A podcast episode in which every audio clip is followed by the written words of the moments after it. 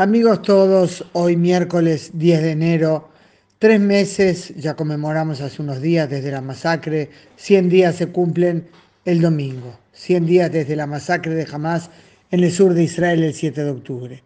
Hace pocos días señalamos los tres meses y son todas fechas redondas que en realidad son excusas para recordar lo que de hecho no hemos olvidado nunca desde aquel sábado maldito cuando 3.000 terroristas armados Entraron en el territorio soberano de Israel a atacar, masacraron familias enteras, atacaron con odio a civiles inocentes, asesinaron hombres, mujeres y niños, ancianos y enfermos, mujeres embarazadas y bebés. A los gritos de Allahu Akbar cometieron atrocidades en comunidades civiles y en el sitio del festival musical Nova junto al Kibbutz Reim. Y violaron, abusaron sexualmente de forma violenta, terrible, y mataron a sus víctimas y las volvieron a violar después de muertas. Así relatan testigos cuyos testimonios se han ido acumulando.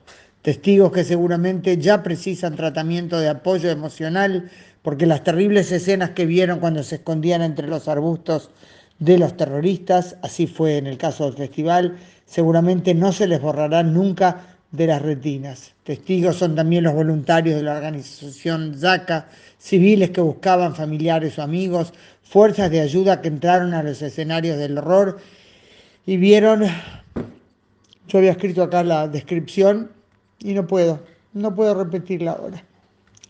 Porque escribo esto, leo esto ahora y se me nubla la vista, se me entrecorta la voz de solo imaginar todo eso. Pero la verdad no sé qué es más fuerte, el dolor este que siento, que Israel siente desde el 7 de octubre, que siente el mundo judío y que sienten sus numerosos amigos no judíos en diferentes partes del mundo, o la ira, la rabia por la hipocresía de tantos, de todos aquellos preocupados por los palestinos, que no dijeron nunca nada contra el uso de la población civil palestina por parte de Hamas para atacar desde su seno a Israel y que ahora critican si no entran suficientes camiones con ayuda humanitaria a Gaza. La verdad me pregunto retóricamente por qué Israel tiene que ocuparse de ayuda humanitaria cuando los terroristas ni siquiera permiten que la Cruz Roja visite a los secuestrados que aún tienen su poder. Claro, el propio Israel no tiene interés en una catástrofe humanitaria. Claro que ya sí hay suficientes problemas en Gaza. Este es el problema central.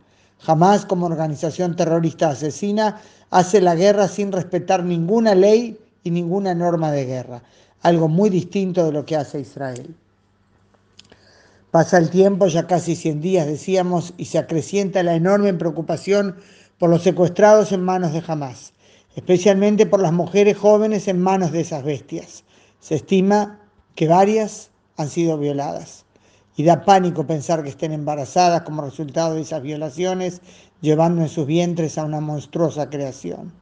Hipocresía, decíamos, es que realmente nunca pensamos que no se le puede criticar nada a Israel, pero es tal el ataque que sufrió, es tal la dimensión del horror asesino del que fue víctima que tendrían que haber salido a las calles todas las personas decentes del mundo a defender su derecho a responder, no por venganza, no por sacarse las ganas de contestar, sino porque sin eso está sentando las bases para el próximo ataque.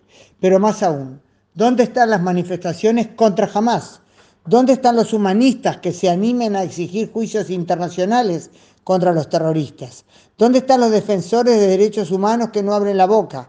¿Y los activistas de Ni Una Más? ¿Dónde están todos? Es demasiado soportar todo esto. Israel se tiene que defender. Ojalá que lo siga haciendo, diga lo que diga el mundo, que no paga con la vida de sus hijos.